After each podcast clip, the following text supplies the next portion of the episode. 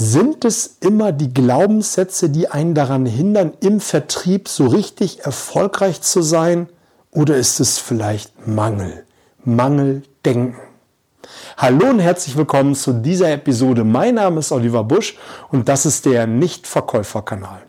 Ich bin froh und ich bin so, so dankbar, dass du hier mit dabei bist, um an deinen Überzeugungsfähigkeiten arbeiten zu wollen. Und ich bin sehr froh und vor allem dankbar, dass sich heute Steffen Kirchner für meinen Podcast Zeit genommen hat. Wir haben sehr tief gesprochen, sehr tiefgründig und auch mal das Thema Mindset von einer ganz anderen Seite betrachtet. Und meiner Meinung nach noch nie so in der Form, wie wir es in dieser Episode getan haben. Oft geht es ja immer um das Thema Glaubenssätze. Du musst an deinen Glaubenssätzen arbeiten, die Angst vor Ablehnung zurücknehmen. Du musst ähm, frei sein, damit du verkaufen kannst. Und heute haben wir mal einen anderen Blickwinkel genommen und haben mal über Mangel, Mangeldenken gesprochen. Also sei sehr gespannt, über was alles wir gesprochen haben. Über eine halbe Stunde wertvoller Content ist mit dazugekommen. Ich kann dir nur empfehlen, Stift und Zettel zu nehmen und die Folge zwei, dreimal zu hören, weil ich glaube, da ist das ein oder andere, was man so in der Form noch nicht gehört hat. Viel Spaß. Hallo, lieber Steffen Kirchner. Ich bin so froh und dankbar, dass du dir die Zeit genommen hast und vor allem, dass wir die Zeit gefunden haben, uns auf Montagmorgen hier zusammenzufinden. Ich freue mich, dass du mit dabei bist. Moin Moin aus Hamburg. Hallo Oliver, schön, dass du mich eingeladen hast. Schön hier zu sein. Ja, vielen Dank. Und ähm, ich möchte mal direkt ins Thema einsteigen. Mein Thema ist ja Vertrieb, Vertriebsverkaufen. Äh, das hat ja viel mit Erfolg und auch äh, Glaubenssätzen und Mindset zu tun. Ich möchte mal eine sehr allgemeine Frage stellen und dann denke ich, können wir das so ein bisschen mehr auf den Punkt bringen. Was glaubst du, wo haben die meisten die, die, die Schere im Kopf nicht erfolgreich äh, im Vertrieb als auch allgemein zu sein? Die Frage musste man nochmal stellen, ich habe sie nicht ganz verstanden. Das ist eine sehr allgemein gefächerte Frage. Die, ja. Viele, die im Vertrieb starten oder erfolgreich sein wollen, die, die sind es nicht, weil die haben viele Scheren ja. im Kopf, viele Baustellen im Kopf, kriegen einfach den Punkt nicht hin. Und ich glaube, das hat was mit Glaubenssätzen zu tun, mhm. mit der inneren Einstellung und, und, und. Und ich mag ja, ja, auch deine Art vom Podcast her, dass es sehr, sehr tief ist. Ähm, was glaubst du, sind da die größten Hebel? Ja, verstehe. Ich glaube, der, der zentrale Glaubenssatz ist, dass wir äh, glauben, dass Verkaufen was damit zu tun hat, dass wir etwas haben wollen vom anderen. Das heißt, äh, wir haben theoretisch ein Produkt oder eine Dienstleistung und der hat unser Geld. Jetzt äh, soll ein Tausch stattfinden. Und der Verkäufer der alten Schule war praktisch mit so einer Jägermentalität. Ne? Es gibt ja auch immer noch den Begriff der Hunter und der Farmer und so weiter, ne? die, die alte Lehre. Die ist ja auch nicht, nicht grundsätzlich falsch. Es geht nicht um, um, um richtig oder falsch, sondern es geht nur darum, dass äh, mit dem, und jetzt, ich komme natürlich von der psychologischen Schiene, das ist ein Mangeldenken, das da zugrunde liegt. Denn Mangeldenken deswegen, wenn ich davon ausgehe, dass der etwas hat, was ich noch bräuchte, dann bin ich in einem sogenannten Defizit. Das heißt, dann bin ich tatsächlich der, der wie so ein Jäger praktisch äh, versuchen muss, den zu, den zu bekommen und den zu kriegen. Und das löst bei vielen Menschen ein, ein unangenehmes Gefühl ein Stück weit aus. Nicht bei allen. Manche sind da auch die geborenen Hunter. Äh, und das ist dann auch okay. Man kann das äh, vielleicht auch so machen an manchen Stellen. Das will ich gar nicht bewerten. Aber das sind relativ wenige Menschen. Ich würde jetzt mal sagen, 10, 15 Prozent der Menschen sind maximal ähm, solche, solche aktiven Hunter, die das für sich dann auch positiv fühlen, ja, dieses, dieses mhm. Jagen. Die meisten Menschen empfinden das als etwas Negatives. Und ich glaube, das ist der größte Mindshift, ähm, den man machen könnte oder auch machen sollte, nämlich nicht mehr das Beste aus dem Kunden herauszuholen, sondern das Beste hineinzugeben. Das heißt, du bist nicht jemand, der was vom anderen will, sondern du bist jemand, der eine Chance verteilt. Du bist also als Verkäufer jemand, der etwas äh, zu geben hat und nicht jemand, der was vom anderen haben will. Und somit verändert sich das Spiel, somit verändern sich die Rollen. Ähm, und somit verändert sich nämlich auch eben dein Gefühl, weil durch diesen anderen Mindset, durch diese andere Perspektive passiert ja auch biochemisch was in dir. Und plötzlich bist du in ganz anderen Stoffen mit einer ganz anderen Ausstrahlung unterwegs und produzierst andere Ergebnisse. Also ich glaube, dieser Switch, dieses, dieses Lösen von der Mangelhaltung, ich bräuchte jetzt dein Geld oder ich, ich brauche den, den Abschluss oder das Jahr oder eine bestimmte Quote oder bestimmte Vorgaben, Äh, ich glaube, davon müssen wir uns lösen, dass wir rausgehen, um zu verkaufen, was haben zu wollen. Verkaufen ist in erster Linie eine Dienstleistung, Menschen zu helfen. Absolut. Jetzt, jetzt ist ja die groß, große Frage dabei, wie löse ich Mangeldenken? Also jetzt hast du so einen schönen Elfmeter dahingelegt, wie, wie, wie löse ich Mangeldenken? Ist es nur damit beantwortet, dass ich sage, ich biete Mehrwert und dann kommt es von alleine oder was würdest du jetzt an dieser Stelle sagen? Naja, der Mangel ist ja etwas Anerzogenes. Der Mangel ist ja nicht unser Ursprung. Wir kommen auf die Welt und haben erstmal dieses Mangeldenken nicht. Ein Mangeldenken ist eine ein konditioniertes Programm. Also man kann sich das vorstellen, wenn jetzt ein Mensch, wir haben eh so eine technische Vorstellung von unserem Körper und von unserem Geist, die ist zwar falsch, aber hilft uns jetzt als Metapher.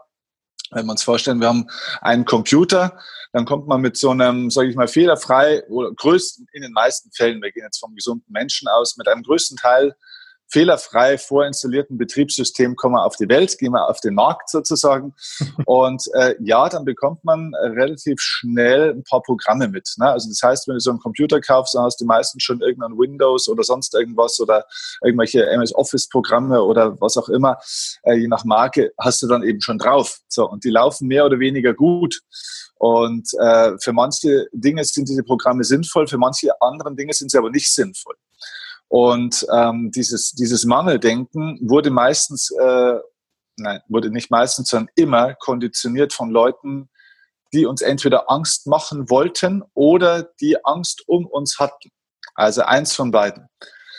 Ähm, diese zwei Möglichkeiten gibt es. Äh, am Ende des Tages ist es fast egal, weil es ist ein Angstprogramm. Es ist also ein, eine Software, ein Programm, das nicht grundsätzlich nur schlecht ist, sondern das dazu führt, dass es sich irgendwann verselbstständigt und dann hat, hast du nicht irgendwann Angst, sondern die Angst hat dich.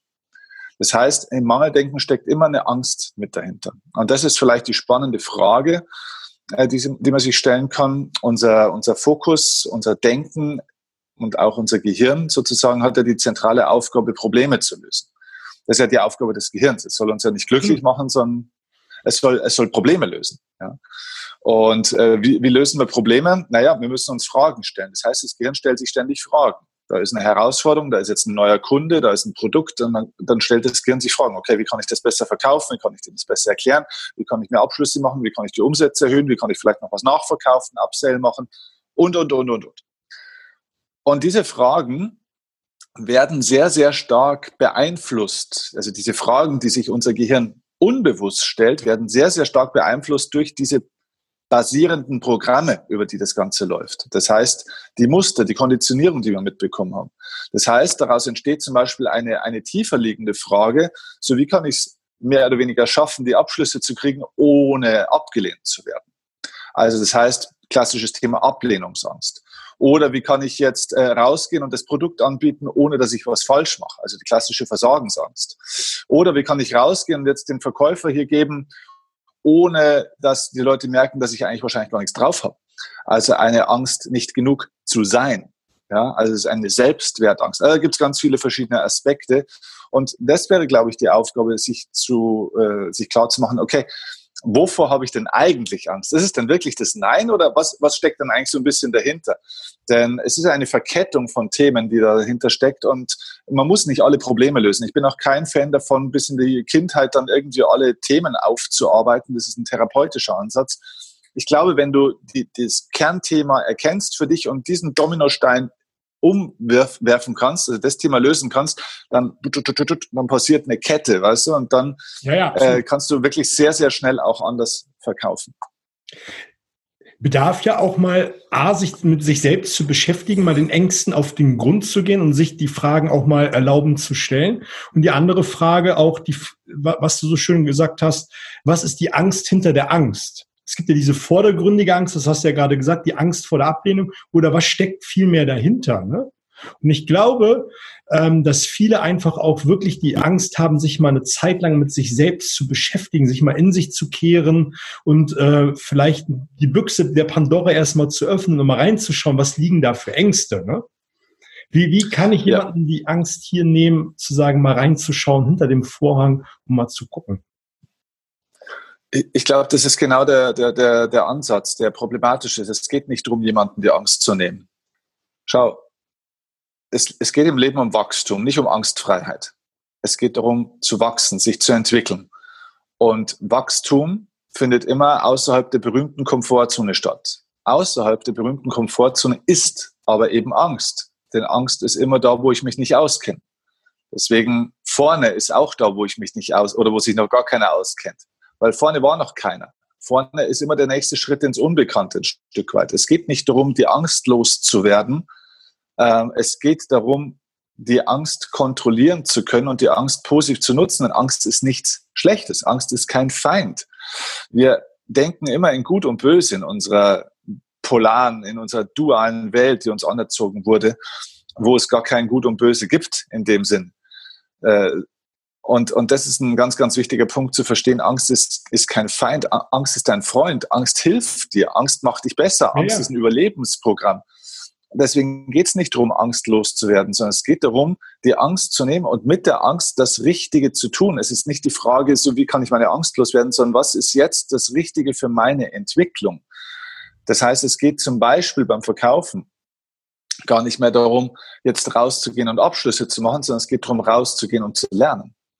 Und das für einen gewissen Zeitraum, dass du sagst, okay, für die nächsten, keine Ahnung, vier Wochen, sechs Wochen, zehn Wochen, gehe ich raus und mache eine bestimmte Anzahl von Calls oder Kontakten oder Telefongesprächen oder was weiß ich. Ähm, nicht um gut zu sein, nicht um eine bestimmte Quote erstmal zu haben, sondern nur um zu lernen. Und zwar zu lernen, zu beobachten, wie geht dann meine Angst mit mir um, wie gehe ich mit meiner Angst um, was kann ich tun, nur aus einer Wissenschaftlerperspektive praktisch hinzu, hinzuschauen. Und dieses, ähm, ja, dieses sich mit sich selbst beschäftigen, das ist, so wie du sagst, ja, Businessentwicklung ist immer Persönlichkeitsentwicklung. Ja, auch Unternehmensentwicklung ist immer Persönlichkeitsentwicklung. Es geht nicht ohne, weil es geht, wie gesagt, um Wachstum. Alle Konstrukte, die wir uns in der Welt erschaffen haben, sollten eigentlich dem dienen, dass wir uns schneller selbst entwickeln können. Und die meisten Menschen lenken sich so sehr ab mit, mit Alkohol, mit Partys, mit äh, Sport, mit äh, Business und so weiter, ähm, dass sie ständig auf der Reise sind ähm, und somit nicht mehr hinschauen müssen, was ihre Angst eigentlich ihnen sagt. Und es wäre wichtig zu hören, weil auch die Angst ist die Stimme des Herzens. Und ja. es heißt ja immer, ja, das heißt ja immer, man sollte immer der Stimme des Herzens folgen. Ja, aber die anderen Stimmen sind sehr viel lauter oftmals. Ne? Die Stimmen vom Chef, die Stimme von Kollegen, von den Kindern, von was weiß ich wem. Und wir hören diese eigene Stimme nicht mehr. Die ist in uns und die ist sehr, sehr leise. Und wenn die dann mal schreit, dass wir sie hören, dann muss sie wahrscheinlich in der Regel den Körper benutzen. Wer nicht hören will, muss fühlen, haben wir mal gelernt, oder? Genau. Das heißt, wenn du die Stimme des Herzens nicht akzeptierst, die guten wie auch die unangenehmen, ähm, dann wird der, dann muss dein Körper irgendwie reagieren. Das heißt, du kriegst irgendwelche Symptome und die zwingen dich vielleicht früher oder später mal dann die Bremse reinzuhauen und dann wieder hinzuhören. Okay, ich, ich möchte nur mal einen Punkt aufgreifen, den du gerade gesagt hast. Bewusst diesen Call machen. Habe ich das richtig verstanden? Mal bewusst in die Angst reinzugehen und damit zu lernen, um dann zu wachsen, mit der Angst umzugehen? Genau, mit der Angst zu spielen. Ich nenne es bei meinen Seminaren, äh, lerne die Angst, mit der Angst zu tanzen. Okay. Weil wir haben ja, wir haben ja immer verschiedene äh, Problem- und Angstlösungsstrategien. Die eine ist ja immer, dass wir sagen, ja, nee, ich habe gar keine Angst. Nee, ich bin stärker als meine Angst. Das heißt, du versuchst die Angst zu ignorieren. Das ist das, was viele Menschen machen. Nee, ich habe keine Angst. Übrigens gerade Männer. Ja, Männer haben keine Angst, Männer, Männer haben Stress. Ja? ja, bloß Stress ist eine Form von Angst. Weil überleg mal, warum hast du denn Stress? Aber es ist vielleicht ein anderes Thema, es führt ein bisschen tiefer. Genau, also ähm, du könntest das ignorieren. Die andere Möglichkeit ist, dass du ähm, gegen die Angst kämpfst. Das hatten wir gerade. Ähm, da bist du sicher Verlierer. Ja, weil mit der Angst zu kämpfen führt immer noch zu mehr Angst und führt immer noch zu mehr Stress und zu mehr Aggression. Ja, wogegen du kämpfst, machst du stärkster, stärker. Wogegen du dich wehrst im Leben, Oliver, ist das, was du behältst. Das gilt für alles. Ja, deswegen hat Kampf gegen noch nie irgendwie eine Lösung gebracht, sondern immer mehr von dem, was wir eigentlich bekämpft haben. Also wogegen du dich wehrst, das behältst du. Deswegen geht es darum, die Angst genauso wie alles andere auch anzunehmen. Schau mal, wir nehmen ja auch Freude an. Ich erkläre das meinen Profisportlern immer, mit denen ich arbeite. Da ist dieses Thema Angst natürlich auch tagtäglich wirklich an der Tagesordnung. Ja. Und dann sage ich immer, schau mal, nach guten Punkten, ich nehme jetzt mal als Beispiel ein Tennisspiel, nach guten Punkten motivierst du dich so, ja, come on, und so weiter. Und wenn du einen Scheißpunkt machst, dann willst du wie eine Maschine cool bleiben. Das funktioniert nicht. Denn Emotionen kommen durch die gleiche Tür. Die guten wie die schlechten, die gehen Hand in Hand. Mhm. Du kannst nicht sagen, okay, die guten Emotionen kommen rein, wir freuen uns, wir sind stolz auf uns, äh, wenn wir einen Abschluss gemacht haben äh, und so weiter. Aber die negativen Emotionen wie Angst und Unsicherheit, die lassen wir draußen. Nee, das geht nicht. Entweder machst du die Tür der Emotionen auf oder du lässt sie zu. Beides hat Vor- und äh, auch Nachteile. Aber wenn du dich dafür entscheidest, aus dem Herzen zu leben und das, äh, was du tust, mit Herz und somit mit Emotion zu tun, was ich persönlich empfehlen würde, ähm, dann musst du lernen, auch mit den unangenehmen Besuchern klarzukommen und Regeln zu erschaffen, wie die sich bei dir aufzuhalten haben. Das heißt, du bist der, der Kontrolle über deine Angst kriegt. Und dann sind wir bei klassischem Doing zum Beispiel, was du gerade gesagt hast. Dann geht es zum Beispiel darum, eben die Zielsetzung zu verändern, dass man sagt, okay, ähm, es geht jetzt eben nicht mehr darum, irgendwie eine Quote zu erreichen, die mir irgendjemand aufoktroyiert hat oder die ich mir selber gegeben habe, sondern es geht darum, zu lernen, okay, was passiert mit meiner Angst, wenn ich das mache? Was passiert mit meiner Angst, wenn ich so eine Vorbereitung mache? Gibt es verschiedene Techniken?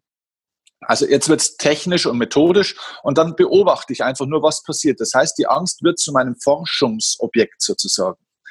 Und mhm. äh, dann beobachte ich mich selber, was passiert. Und das nennt man Persönlichkeitsentwicklung. Ja, du hast gerade einen spannenden Satz gesagt und ich wollte nochmal was aufgreifen, was wir im, im Vorgespräch nochmal gesagt haben, wo wir nochmal über das Thema gesprochen haben mein Podcast, meine Regeln, hast du so schön gesagt, so ist es ja auch mit der Angst. Mein, mein Körper, mein Gehirn, mein, meine Regeln ist auch der Umgang mit der Angst. Ne? Entweder mache ich die Tür zu und sage, dahinter bleiben sie und dann ist Ende, oder ich lasse sie auch mit hinein und dann sind es meine Regeln. Und dann darf ich mir auch wirklich Regeln setzen, um damit umzugehen. Ne?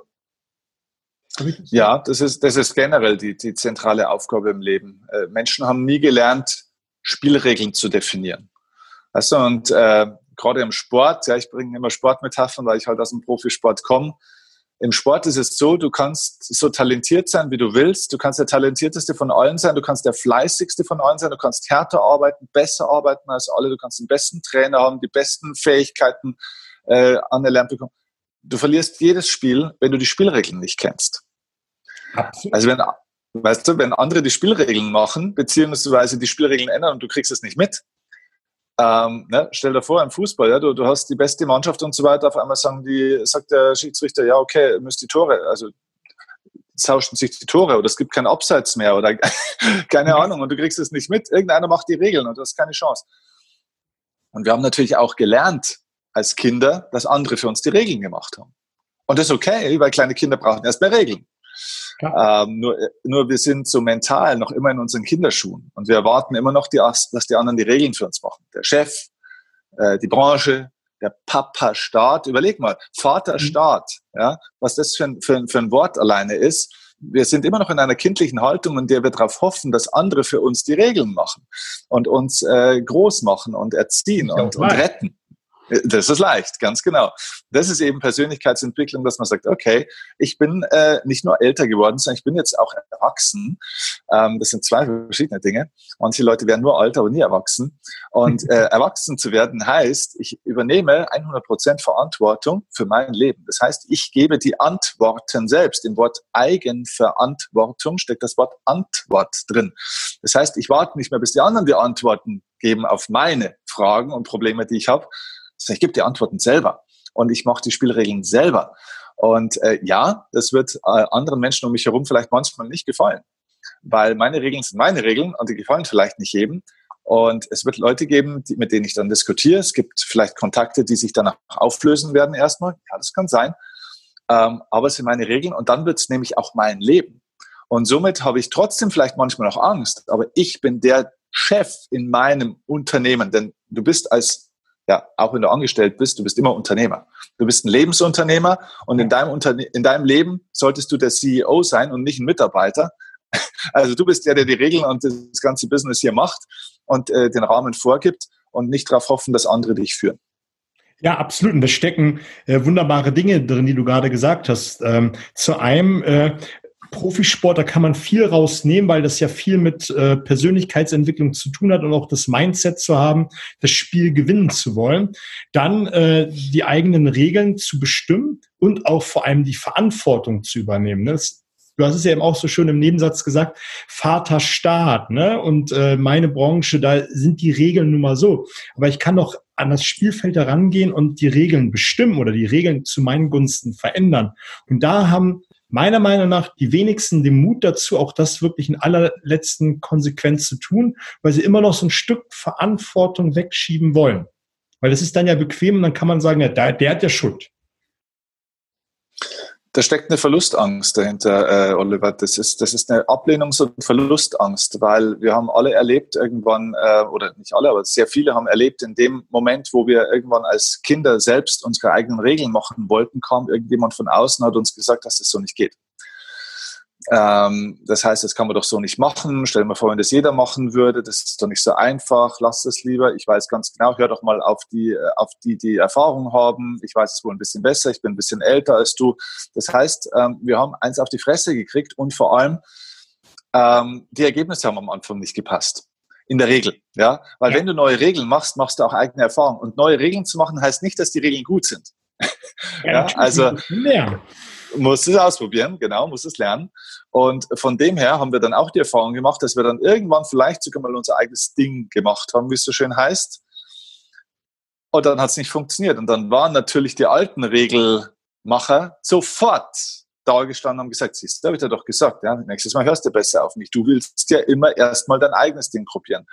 Äh, und so weiter und so fort. Das heißt, wir haben mehrfach Schmerz erlebt und daraus entsteht erstens mal eben die Erfahrung, hm, ich glaube, ich kann es doch nicht. Ich bin doch nicht so schlau. Doch mal besser auf die anderen hören. Das ist also ein Selbstvertrauens- und Selbstbewusstseinsthema. Äh, oder eben die äh, Erfahrung auch, äh, dass wir unsere eigenen Regeln durchgezogen haben und andere sich davon hm, oder ja, wir vielleicht den Kontakt oder die Liebe zu manchen Menschen verloren haben. Das heißt, wir haben die Angst, allein zu sein irgendwann. Das ist ein ziemlich tiefes Muster, was da dahinter steckt. Wie gesagt, ich bin kein Fan, das jetzt therapeutisch, äh, kein Fan davon, das therapeutisch alles aufzuarbeiten weil ich nicht glaube, dass man das in allermeisten Fällen muss. Aber es geht nur darum zu verstehen. Weißt du, wenn du, wenn du ein Auto hast und das Auto fährt nicht mehr richtig, dann solltest du an diesem Auto nicht rumdoktern, solange du das Auto nicht einigermaßen verstehst. Und die meisten Leute wechseln hinten die Reifen und vorne braucht der Motor. Ja? Also ich habe festgestellt, dass die meisten Menschen sehr intensiv teilweise heutzutage auch an sich arbeiten, ja, gehen auf viele Seminare, hören sich viele Podcasts an und das ist gut, aber es fehlt meistens schon eine Information. Und zwar die Information, wie funktioniert so ein Mensch mental und emotional ähm, wirklich ganzheitlich. Und es gibt wenige Leute, die das, sage ich mal, so ganzheitlich auch darstellen, sondern du gibst den Leuten immer so ein bisschen was, weißt du? Und so haben die Leute immer so ein mhm. bisschen Ahnung, aber sie verstehen das große Ganze nicht und somit schrauben sie manchmal an der falschen Stelle rum und kommen nicht vorwärts und das gibt dann wieder einen negativen, eine negative Erfahrung nach dem Motto, ich bin zu blöd dafür. So, und das ist eine Verkettung von negativen Erfahrungen, die dann dazu führt, dass die Leute irgendwann aufhören. Äh, dass ja. sie entweder, also es gibt zwei Möglichkeiten, entweder die Seminartouristen, die dann äh, nur noch auf der Reise sind und nur noch irgendwelche tollen Sätze hören wollen, weil sie denken, irgendeiner hat jetzt nochmal eine Information, dass es schneller geht, um die Angst außenrum sozusagen. Also sich nicht mit dem wahren Thema beschäftigen. Oder eben die, die dann irgendwann abschalten und sagen, okay, kannst du halt nichts machen, musst du halt noch irgendwie 30 Jahre durch bis zur Rente, wird schon. Aber letztendlich hilft es ja nichts. Man muss sich ein Stück weit mit sich selbst beschäftigen und einmal durch die Angst durchgehen, um damit zu wachsen. Alles, da waren wir ja am Anfang, ist außerhalb der Komfortzone, um dann zu wachsen. So unangenehm, wie es dann in dem Punkt auch ist. Ne? Ja, mit einer ganz kleinen Korrektur, nicht nur einmal durch die Angst, am besten jeden Tag einmal durch die Angst durch. Also wenn ich einen ganz konkreten Coaching-Tipp jetzt für, für euch äh, mitgeben sollte, dann, dann wäre es der Tipp, mach jeden Tag eine Sache, die dir schwerfällt. Es muss ja nicht die, die schlimmste lebensbelastende Erfahrung sein, aber sich jeden Tag einmal zu überwinden, jeden Tag einmal über, diesen, über diese Hürde zu springen oder eben etwas zu tun, was dir unangenehm ist oder vielleicht sogar Angst macht. Ja, jeden Tag durch die Angst durch ist der Schlüssel. Nicht einmal durch die Angst durch. Einmal ist der erste Schritt. Das, sind, das ist ein ganz, ganz wichtiger Schritt. Das ist der größte Schritt. Aber das erste Mal ist wie immer etwas, was sage ich mal, dann eine Folge bringt von vielen Dingen, dann wird es leichter danach. Aber ja, weißt du, alles ist ein Habit im Leben. Alles ist ein Habit, alles ist eine Gewohnheit im Leben. Und Angst ist auch eine Gewohnheit. Das ist nicht einfach so da. Es braucht regelmäßige Erfahrungen, um so ein Angstmuster zu entwickeln. Deswegen braucht es auch einige Erfahrungen, um es wieder zu verlernen oder es kontrollieren zu können. Und deswegen Willenskraft und Selbstvertrauen sind mentale Muskeln und die muss man wie bei jedem Krafttraining auch eben nicht nur einmal trainieren, sondern jeden Tag oder zumindest regelmäßig trainieren. Ja, absolut. Ich stelle mir immer so, so, so diese Angst und auch ähm, die Komfortzone vor wie so einen großen Ball. Und die wenigsten bewegen sich ja zum Rand des Balles, weil es dann schon unangenehm wird. Und dann trauen die sich noch nicht mal drüber hinaus, weil dann ist wirklich der Schmerz da. Und letztendlich wird die Komfortzone ja immer ein bisschen kleiner und kleiner. Man behält sich, also man verhält sich nur noch in der Mitte der Komfortzone und geht gar nicht mehr zum Rand, weil es dann schon unangenehm wird und schwierig wird. Und fand ich schön, dass du das gerade nochmal betont hast, dass man jeden Tag in die Angst nochmal reingehen soll, nochmal einen unangenehmen Punkt, um dann die Komfortzone zu vergrößern. Und ich glaube, das ist so eins der entscheidenden Punkte, die man tun sollte. Ja, genau, genau. Also es ist, es ist ein Trainingsprozess. Alles im Leben ist Training. Und ähm, das Bild mit dem Ball ist schon ganz gut. Also man könnte sich vielleicht auch vorstellen wie ein Luftballon. Es geht jeden Tag darum, wieder was reinzugeben, was reinzugeben, was reinzugeben, immer wieder diesen Impuls zu geben, weil wir wissen ja auch, in der Biologie ist es ja so, jeder Muskel, den der Körper nicht benutzt, der atrophiert. Also das heißt, der bildet sich zurück. Ne? Das kann man auch im Gesicht von manchen Menschen ablesen. dann so Angela Merkel, äh, Angela Merkel Gedächtnismundwinkel dann so runterhängen auf 20 nach 8. Ne? Ja, genau. Das ist, weil das Gesicht braucht viele Muskeln, um zu lächeln. Und wenn die nicht benutzt werden durch regelmäßiges Lächeln, dann bilden sich diese Muskeln genauso zurück wie diese Muskeln, diese Muskeln, irgendwelche Muskeln. Klar, weil Muskeln kosten Energie. Und der Körper bildet alles das zurück, was Energie kostet, was er einfach nicht braucht halt in seiner Lebensform. So, und äh, das gilt eben auch für die mentalen Muskeln. Es ist das geistige Gesetz der Analogie. Wie im wie in einer Sache, so in allen Sachen, wie im Inneren, so im Außen, wie physisch, so auch emotional. So, das heißt, äh, dass wenn ich einen bestimmten Willenskraftmuskel, ähm, einen mentalen Muskel nicht benutze, auch der kostet Energie, ähm, dann wird der Körper den auch zurückbauen, psychologisch. So, und deswegen ist es wichtig, tatsächlich regelmäßig das zu tun, weil auch diese Fähigkeit nimmt ab mit der Zeit. Und deswegen, ja, alles ist Training. Und ich glaube, dass so ein mental, das, das immer beim mentalen Training, dass so ein mentaler Trainingsprozess, gerade auch für Verkäufer übrigens, ein, ein unverzichtbares Element des Lebens auch ist, was dir übrigens das, das Schöne nicht nur beim Verkaufen und im Business hilft, sondern eben auch im Leben, weil eben Gesetz der Analogie, wie in einer Sache so in allen Sachen. Das heißt, wenn du das im Verkaufen kannst, kannst du das vom Prinzip, von der Systematik dann auch in anderen Lebensbereichen, wo es vielleicht noch wichtiger sein könnte manchmal. Ja, absolut. Ich, ich, ich staune gerade, wir sind von einer sehr allgemeinen Frage ähm, von Erfolg jetzt zu, zu, zu solchen Lebens- und Erfolgsweisheiten gekommen. Und auch gerade, was mich beeindruckt hat, war mit der Angst, dann mal täglich durchzugehen und sich damit zu beschäftigen. Ich denke, das war jetzt schon so, so ein großer Benefit. Wenn man da jetzt mal dran arbeitet, ähm, dann hat man schon extrem viel für sich getan und auch für dieses persönliche Wachstum, als, wie du es so schön gesagt hast, von einem Seminar zum nächsten hopp und nicht ähm, die geistige Flexibilität hat, das aufzunehmen und dann auch umzusetzen, weil dann immer noch eine Angst vorherrscht und mal wieder nochmal überlegt, wie kann ich es besser machen und nicht rangeht. Wenn man das jetzt aus dieser Folge mitnehmen kann, ich glaube, das ist der beste Benefit, äh, den man jetzt haben konnte. Das Steffen, freut mich, das hoffe ich. Ja, ähm, wie, wie ist das Einfallstor zu dir? Du bist selber Podcaster, du hast gerade äh, de, deinen Namen geändert von der Erfolgsoffensive zu Upgrade äh, Your Life. Wie ist das Einfallstor zu dir? Ja, genau, du sagst es ja schon. Ich meine, da hier wahrscheinlich äh, die meisten hier jetzt äh, bei, weiß ich nicht, YouTube und Podcast äh, irgendwo unterwegs sind. Also ist bei mir auch so. Äh, mein Podcast heißt Upgrade Your Life Podcast. Im Hintergrund kann man es äh, erkennen. Ähm, da geht es äh, viel um diese Themen Persönlichkeitsentwicklung, ähm, auch die spirituelle Seite des Erfolgs, aber nicht nur die spirituelle Seite, sondern auch die ganz aktive, die Handlungsseite. Ich habe ein Modell entwickelt mit fünf Elementen, nämlich den Lebensstern. Und diese fünf Elemente sind die Bausteine der Persönlichkeit, die du eben auch bewusst kontrollieren und beeinflussen kannst, um das im Leben zu verwirklichen, was du möchtest, sei das jetzt im finanziellen, im beruflichen, im persönlichen, im gesundheitlichen Bereich. Das Leben funktioniert nach bestimmten Gesetzmäßigkeiten und die meisten Leute kennen die Gesetzmäßigkeiten nicht und das ist wie wenn du Auto fährst, äh, Du kannst Auto fahren, ohne die Stra Verkehrsregeln zu kennen. Und das kannst sogar eine Zeit gut, genau, früher oder später kracht's. Äh, und es geht darum, die Gesetzmäßigkeiten zu erkennen. Das vermittle ich in meinem Podcast, Upgrade Your Life. Ähm, oder auf, auf YouTube natürlich auch mit, mit Videos. Äh, sind aber ganz andere Videos als, die sind eher so ergänzend zu den Podcast-Folgen auf meinem Channel. Das ist, sage ich mal, glaube ich, der beste Weg. Wer gerne liest, äh, kann natürlich auch in meinem Blog reinlesen. Und ansonsten, wer mir täglich folgen will, bisschen seht, äh, sehen will, was ich mache oder mal eine Frage hat, auf Instagram am besten, da bin ich so tagtäglich recht viel unterwegs. Und wer mal mit mir arbeiten will und mal von dieser Wissensebene auf eine Erfahrungsebene möchte, der sollte zu Upgrade Your Life zum Seminar kommen. Das ist ein zweitägiges Format und da reden wir nicht mehr nur über Persönlichkeitsentwicklung, sondern wir machen sie. Weil das sollte der Effekt sein, übrigens generell nochmal als Tipp, wenn ihr Seminare besucht, egal von wem oder in welchem Bereich, zu einem Seminar sollte man nicht gehen wegen dem Inhalt. Der, der Inhalt, also ich verschenke mein Wissen größtenteils. Ja, ich verschenke es, weil Wissen ist austauschbar. Wissen ist, ist for free. Ja, in meinem Podcast, ich weiß nicht, ich habe jetzt über 340 Folgen, glaube ich, oder so, oder 330. Das, das, das ist ja Wahnsinn, wie viel Inhalt da drin ist. Aber in einem Seminar geht es um Erlebnis, geht es um Erfahrung. Es geht darum, vom Wissen zur Weisheit zu kommen. Ja, von der Erkenntnis zur Erfahrung. Weil Menschen verändern sich nicht durch Erkenntnis. Es hilft dir nichts, irgendwas zu lesen oder zu hören und es zu wissen. Das bringt dich noch nicht weiter. Es geht darum, dieses Wissen in eine Erfahrung zu bringen. Und erst durch Erfahrung ja, äh, entwickeln wir uns wirklich weiter. Und das ist das, was wir dort machen. Ja, sehr schön. Steffen, ich sage vielen, vielen lieben Dank für deinen äh, Inhalt, für deinen Content und auch für die Tiefe, die du hier heute abgeliefert hast.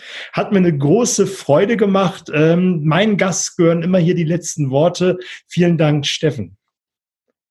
Ja, ich danke dir. Ich will gar nicht mehr viel zu, äh, oder viel sagen. Es ist, hat Spaß gemacht mit dir. Ich glaube, dass du eine ganz eine andere Art des Verkaufens äh, in die Welt bringst. Und ich glaube, solche Menschen und diese Mentalität ist äh, das, was die Welt jetzt wirklich braucht. Denn die, Mensch, die, die Welt braucht nicht mehr erfolgreiche Verkäufer, sondern mehr glückliche Verkäufer, die sich weiterentwickeln und dann kommt der Erfolg automatisch. Aber es geht halt um noch mehr als nur um den Erfolg.